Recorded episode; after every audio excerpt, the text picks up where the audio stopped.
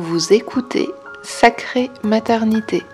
Ce podcast vous est offert par la chaîne YouTube Yogandra.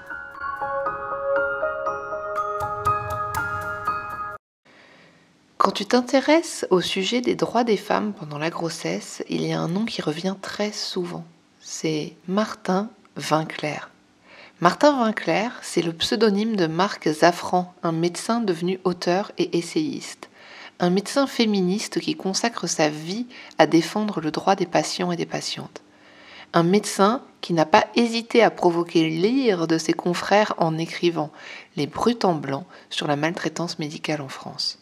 Selon lui, est maltraitant le médecin qui reproche aux patients d'être trop exigeants, celui qui manifeste du mépris pour les croyances, les sensations ou les sentiments de la patiente, celui qui engueule ou qui encore fait mal et qui trouve ça normal, des situations qui, hélas, arrivent particulièrement souvent pendant le temps de la grossesse et de l'accouchement.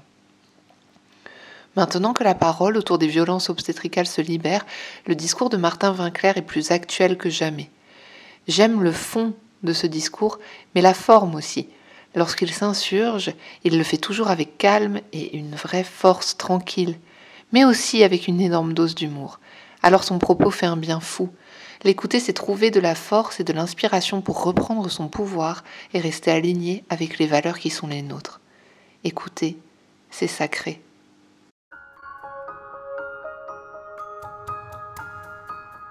Martin Vinclair, bonjour. Bonjour. Je suis super heureuse, super excitée de vous parler aujourd'hui. On ne vous présente plus euh, dans le milieu de la grossesse, mais je vais le faire euh, quand même. Donc, vous êtes euh, connu, vous vous appelez Marc Zafran. Initialement, vous êtes connu sous votre pseudo Martin Vinclair pour vos différents ouvrages, que ce soit des romans ou des essais. Et pour ce qui nous concerne aujourd'hui, j'avais envie de parler avec vous de votre livre qui a été un vrai pavé dans la mare, qui est euh, Les Brutes en blanc et qui euh, retrace euh, un peu l'état de maltraitance plus ou moins généralisé de, de la médecine en France. Et dans le cadre de la grossesse, c'est particulièrement problématique. On connaît les cas des violences obstétricales, mais aussi, même quand tout au long de la grossesse, en général, les femmes sont particulièrement euh, infantilisées et vous, vous en témoignez particulièrement bien. Alors oui, et ça commence même avant que les femmes soient enceintes, puisque par exemple, euh, euh, il y a des injonctions qui sont faites par un certain nombre de médecins sur les femmes euh, euh, à, propos de leur âge, par exemple. Hein. oh là là, vous avez 35 ans, vous n'êtes pas enceinte encore, comment ça se fait Ou Madame, avec le poids que vous faites, vous serez jamais enceinte. et alors, ça peut être soit du surpoids, soit du sous-poids. C'est-à-dire qu'on les, les, femmes qui sont en dessous de l'IMC moyen ont le même genre de commentaires. Ou encore Oh là là, mais euh, vous vous rendez pas compte, vous n'avez pas d'enfant, vous mettez un stérilet, vous risquez d'être stérile après. C'est-à-dire qu'il y a tout un discours euh, d'injonction de la part des médecins qui sont des qui, n'a rien de scientifique, qui n'est pas validé par des euh, par des connaissances et qui consiste essentiellement à laisser entendre aux femmes que elles se mettent en danger en faisant n'importe quoi, parce qu'évidemment les femmes font n'importe quoi, tout le monde sait ça. Euh, que deuxièmement, si elles n'écoutent pas les médecins, soit elles seront pas enceintes, soit elles seront enceintes, euh, mais pas quand il faut et comme il faut, soit leurs enfants iront pas bien, etc. C'est-à-dire il y a un discours à la fois autoritaire et terroriste, euh, qui est pas du tout un discours de soignant, qui est pas du tout un discours bienveillant et qui est pas du tout un discours scientifique. Et moi, s'il y avait une seule chose que je, je dirais pour les, pour les femmes qui vont voir un médecin dans n'importe quelle circonstance, c'est tout ce qui, tous les discours qui sont euh, insultants, euh, terroristes, euh, comment dirais-je, culpabilisants et humiliants, sont nuls et non avenus. C'est-à-dire qu'un soignant ne doit jamais ni vous juger, ni vous faire peur, ni vous culpabiliser, ni vous humilier. S'il le fait, probablement, si vous pouvez, il faut changer de personne, il faut changer de soignant faut changer de professionnel. Parce que ça ne peut pas, vous ne pouvez pas avoir une relation de soins avec quelqu'un comme ça. Oui, vous semblez dire que c'est quand même un cas assez euh, généralisé, mais que ce n'est pas non plus une fatalité. C'est-à-dire qu'il existe aussi évidemment euh, des soignants euh, bienveillants, mais que c'est important de, se donner le droit d'aller voir ailleurs quand on tombe sur un gynéco ou un obstétricien qui nous parle assez mal. Bah, le, le, fond de l'affaire, c'est qu'il s'agit quand même de votre corps, de votre vie, que vous allez voir quelqu'un qui même si ça ne plaît pas à beaucoup de médecins d'entendre ça, qui est censé vous délivrer un service. Ce service, c'est de vous soigner. Euh, alors c'est un service un peu particulier, mais c'est quand même un service. Il est à votre service. Moi, je considère que les médecins sont au service des personnes qui font appel euh, à eux. Et donc, si cette personne euh, commence déjà par vous traiter de haut, c'est-à-dire non pas par recevoir votre demande comme finalement une marque de confiance, et une marque de confiance, ça sonore, et ça s'honore par euh, euh, le respect si vous voulez. Si elle ne reçoit pas euh, votre demande comme une marque de confiance, c'est pas une personne soignante. Et évidemment, il y a des soignants, il y a des personnes qui sont tout à fait bienveillantes, il y a des personnes qui vont vous recevoir de façon tout à fait gentille, aimable, agréable, rassurante, etc. Celles-là, on le sait d'emblée, elles, elles, le sont d'emblée. Mais quand vous avez affaire à quelqu'un qui, vous, encore une fois, vous prend de haut, bah, vous n'êtes pas dans une relation de soins, vous êtes seulement dans une relation d'autorité. Et une relation d'autorité, ça ne peut pas être une, relation de soins. C'est très important déjà d'identifier ça au départ, parce que si on part du principe qu'un médecin va forcément nous faire du bien parce qu'il ou elle est médecin, et que même s'il nous parle mal, il est compétent, on passe à côté de quelque chose d'essentiel, c'est que on ne peut pas soigner en étant malveillant, maltraitant ou insultant. On peut pas être compétent en étant maltraitant, et tout simplement parce que la maltraitance et la malveillance, il y a du mépris dedans. Et quand vous méprisez les gens, vous pouvez pas les soigner parce que vous n'allez pas les écouter, vous n'allez pas les respecter, vous n'allez pas entendre ce qu'ils ont à dire, vous n'allez pas comprendre leurs besoins. Donc, les gens qui vous parlent mal ne peuvent pas être compétents, ne peuvent pas vous entendre, donc ils peuvent pas être, compétents. Ce que vous dites, pardon, je m'en étouffe tellement ça me, choque tout ça. Euh, ce, que, ce que vous dites, ça me paraît vraiment, vraiment crucial puisque j'ai entendu un gynéco récemment, que je ne vais pas citer, bien sûr, mais qui disait au sujet des femmes enceintes ou des projets de naissance, oh là là, si on commence à écouter tout ce que les femmes veulent, euh, on n'aurait pas fini. Ben, c'est exactement ça. Bien sûr qu'il faut écouter ce que les femmes veulent. C'est elles qui sont enceintes, c'est elles qui vont accoucher, c'est elles qui vont, euh, euh, comment dirais-je, éduquer les enfants et les nourrir, etc. Il y a une autre chose aussi qui est scandaleuse dans le comportement d'un certain nombre de médecins, c'est que être enceinte, c'est courir le risque de perdre la vie. C'est-à-dire que, par exemple, on a fait, des, on a fait un certain nombre d'études qui montrent que c'est moins dangereux pour la santé de prendre la pilule pendant 10 ans que d'être enceinte quatre fois. Tout simplement parce que la grossesse, c'est quand même, bon, c'est un phénomène physiologique, c'est pas dangereux en soi, mais de temps en temps, il y a des accidents qui sont liés aux particularités de la grossesse, c'est-à-dire à des problèmes immunitaires, à des problèmes vasculaires, à des problèmes si vous voulez, euh, la grossesse c'est un peu particulier parce que vous avez un corps étranger dans le ventre. En principe, les corps étrangers, on les rejette. On fabrique des anticorps contre. Si on ne le fait pas, c'est parce qu'il n'y a qu'à moitié étranger. Hein. La moitié de l'individu que vous portez, la moitié de ses gènes sont les vôtres. Donc, il y a une tolérance. Mais des fois, ça dérape, ces trucs-là. Et euh, moi, j'ai vu des femmes mourir euh, en accouchant parce qu'elles faisaient une embolie, euh, une embolie graisseuse. J'ai vu des femmes mourir de déclampsie, etc. C'est pas impossible de mourir quand on est enceinte. C'est pas fréquent, mais c'est pas impossible. Par conséquent, ce simple fait devrait obliger les médecins à respecter les femmes qui, courent, comment dire, qui mettent leur vie en danger en étant enceintes et euh, par exemple, un homme, ça un homme sera jamais mis en danger par la grossesse de la femme avec laquelle il vit. Bon. Un médecin sera jamais mis en danger par la grossesse de la patiente qui vient de voir. Donc, ça devrait être élémentaire. Enfin, je veux dire, ça, ça tombe sous le sens, quoi. Par conséquent, encore une fois, si vous êtes face à quelqu'un qui n'a pas cet élémentaire respect, et en particulier, il faut savoir quand même que dans le code de déontologie, il est, euh, il est dit explicitement qu'on doit soigner tout le monde sans préjugés. Tout le monde de la même manière sans préjugés. Donc les hommes et les femmes sans préjugés. Donc les femmes, qu'elles soient enceintes ou non, sans préjugés. Et l'une des, des choses les plus importantes dans le soin, c'est d'écouter ce que les gens ont à dire.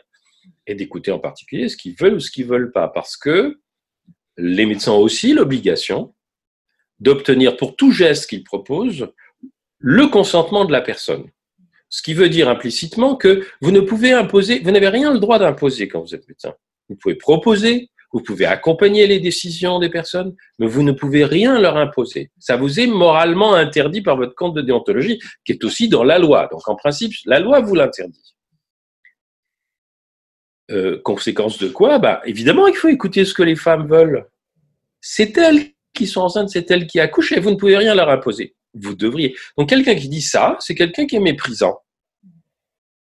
Mais à l'inverse, en même temps, ce que vous dites sur euh, le, fait que comme les femmes courent un risque, il est, il est encore plus capital d'écouter leur, euh, leur, euh, leur désir. En général, c'est plutôt utilisé par les médecins sur vous êtes dans une situation qui potentiellement est mortelle pour vous, donc laissez, comme laissez la police faire son travail, vous voyez quoi, laissez les médecins faire leur métier. Vous vous mêlez pas de tout ça, ça vous dépasse. Vous voyez oui, sauf que, oui, bien sûr, bien entendu. Le problème, c'est que ça peut pas être retourné contre les gens. C'est-à-dire que si vous conduisez une voiture et que vous décidez de ne pas mettre votre ceinture de sécurité. On doit vous prévenir qu'il faut mettre votre ceinture de sécurité. Mais c'est votre voiture, c'est vous qui conduisez, c'est vous qui prenez les risques. C'est pas aux autres de vous imposer ce que vous devez faire. On peut vous verbaliser à la rigueur, mais c'est tout. Quand vous êtes une femme et que vous êtes enceinte, bien sûr qu'il y a un risque.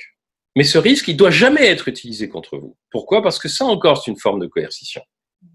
C'est-à-dire que la seule chose qu'un médecin doit faire, c'est vous informer des risques et vous informer de façon loyale. C'est-à-dire, par exemple, je vous parle, je vous ai parlé d'embolie euh, graisseuse. Une embolie graisseuse, c'est un truc sur 100 000 ou un million. Donc, il faut pas non plus faire peur aux femmes avec une embolie graisseuse, qui en plus c'est un truc qu'on peut qu'on peut pas éviter.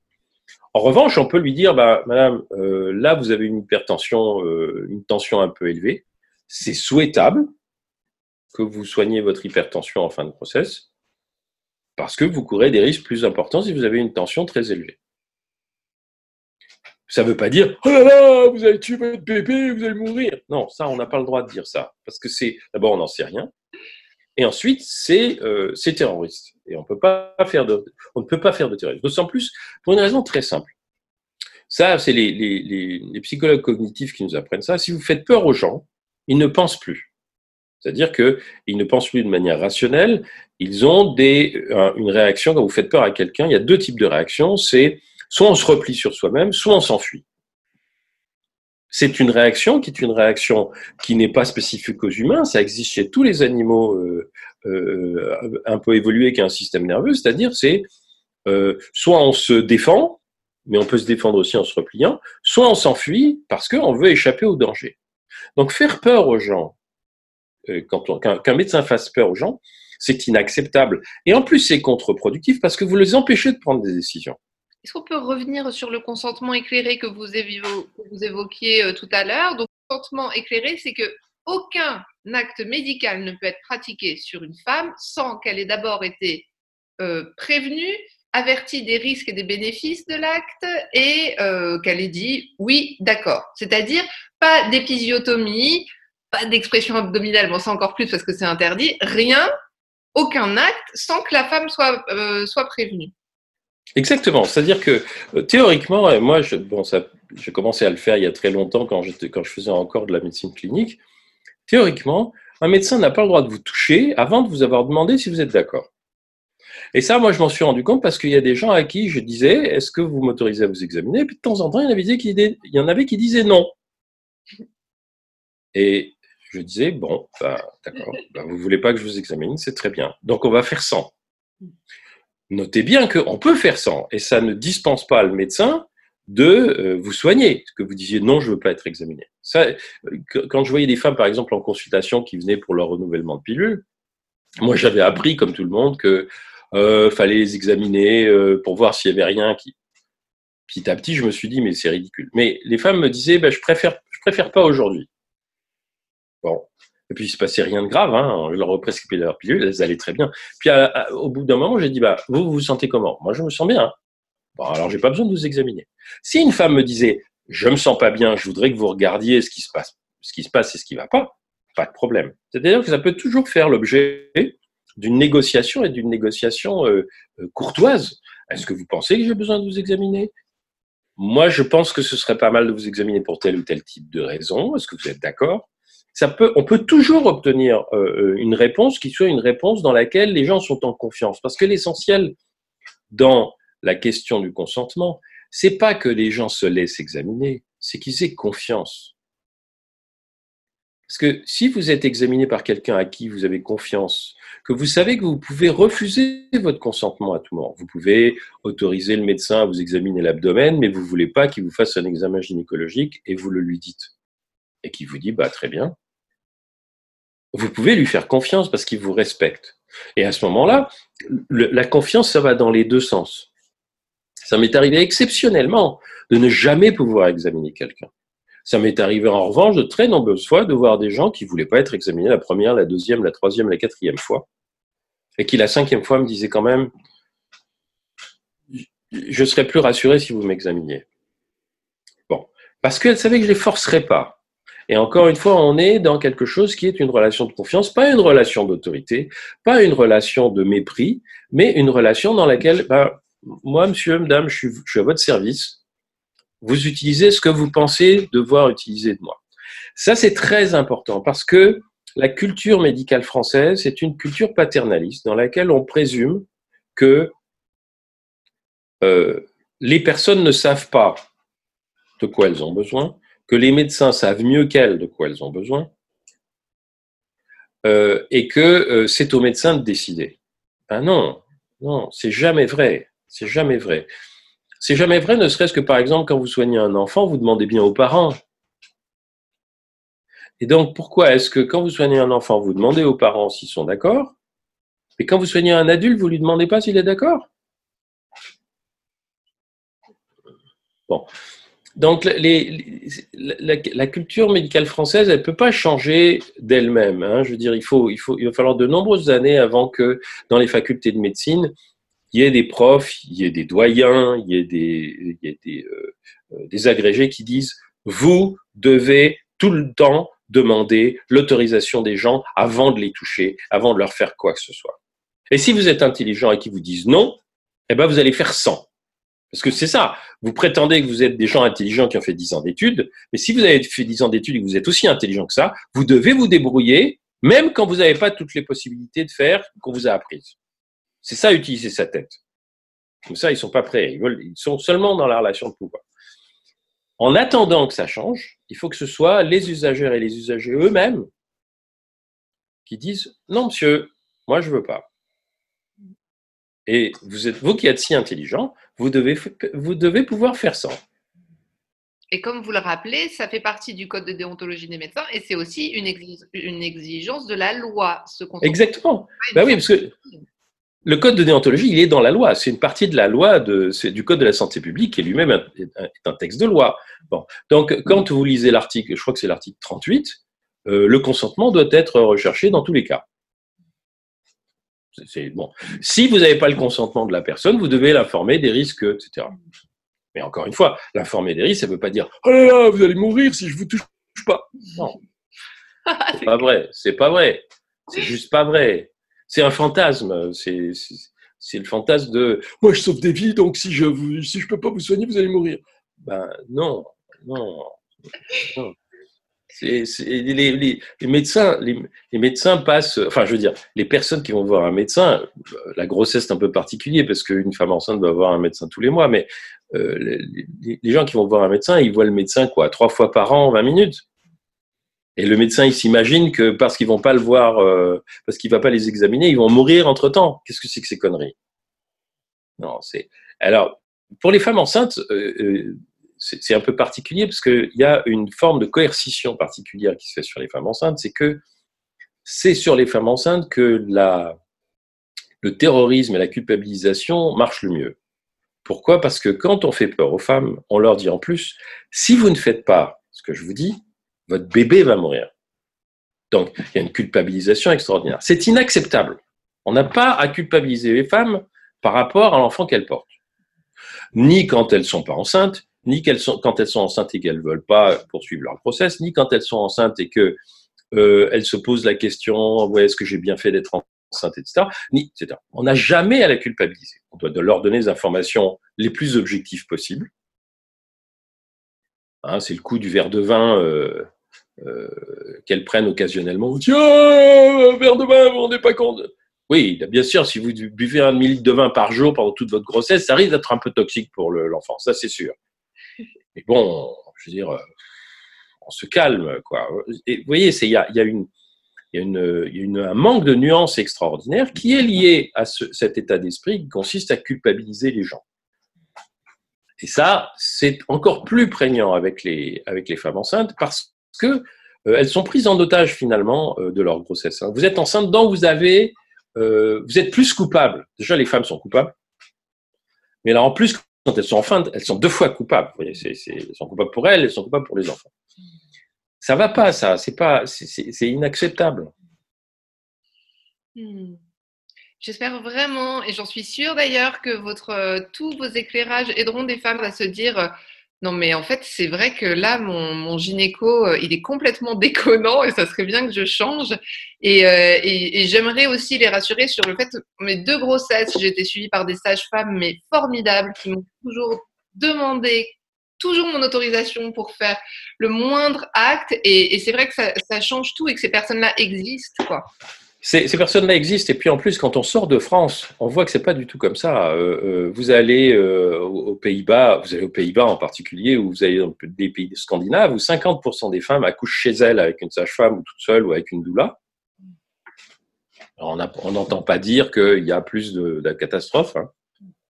Au contraire, parce que quand vous, quand vous n'êtes pas à l'hôpital, vous évitez toutes les complications qui sont inhérentes au fait d'être à l'hôpital. Euh, à, Montréal, où j'habite, euh, il y a des maisons de naissance où les sages-femmes, qui sont une profession récente en plus, parce qu'il y avait très peu de sages-femmes avant, sont en train de, s'occuper. Il y a des maisons de naissance et les sages-femmes sont en train de, répandre le fait qu'effectivement, on n'est pas obligé d'accoucher à l'hôpital. Euh, quand vous allez dans les pays en développement, comment elles font les femmes? Et, la mortalité périnatale, elle a baissé, mais pas à cause des médecins. Elle a baissé parce que il y a l'eau courante, euh, il y a des vaccinations, euh, il y a des soins immédiats aux, nouveau-nés, etc. Mais c'est pas à cause des interventions obstétricales.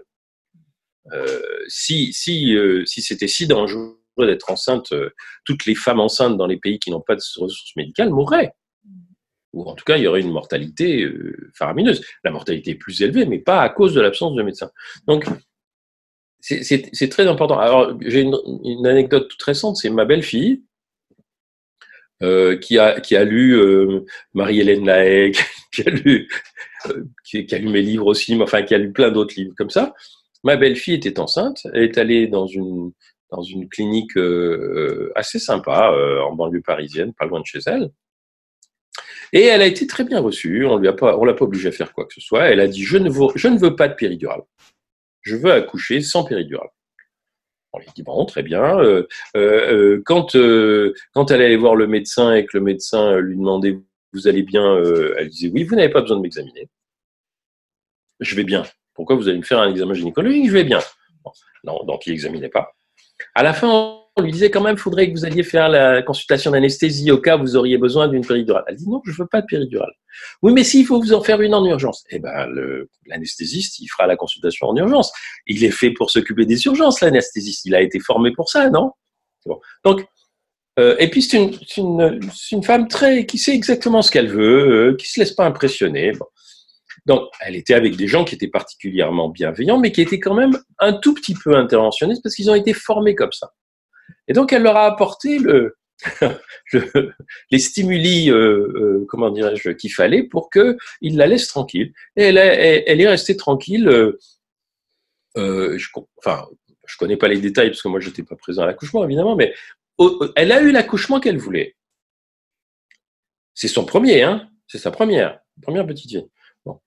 Donc, c'est possible. En France, euh, et il n'y a pas eu de catastrophe et personne ne l'a forcé. et, surtout, ils avaient une attitude qui consistait pas à la culpabiliser tout le temps. Donc, euh, euh, mais plutôt à se rassurer eux. Il y a ça aussi qu'il faut garder à l'esprit, c'est que beaucoup de médecins, et en particulier en obstétrique, sont terroristes parce qu'ils ont peur. Ils ont peur que, les femmes meurent, comme si elles mouraient comme ça, vous voyez, comme si, boum, tombaient comme des mouches. Ils ont peur qu'on leur reproche de ne pas avoir fait ce qu'il fallait ils ont peur des procès, alors qu'il y a très peu de procès en France. ils ont peur de tout. Ils ont peur parce qu'on les a éduqués dans la peur. Et donc, souvent, je dis en rigolant aux, femmes, je leur dis, mais rassurez-les.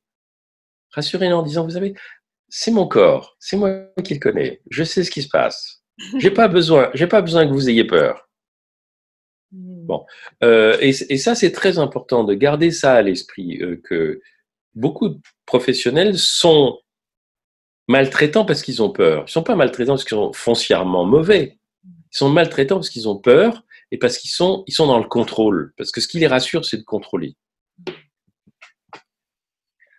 Martin, merci infiniment pour ce cadeau que vous faites aux femmes. J'ai envie de, de, dire quelque chose que vous me disiez tout à l'heure, c'est que vous et moi, nous avons quelque chose en commun, c'est que nous sommes tous deux des femmes hystériques.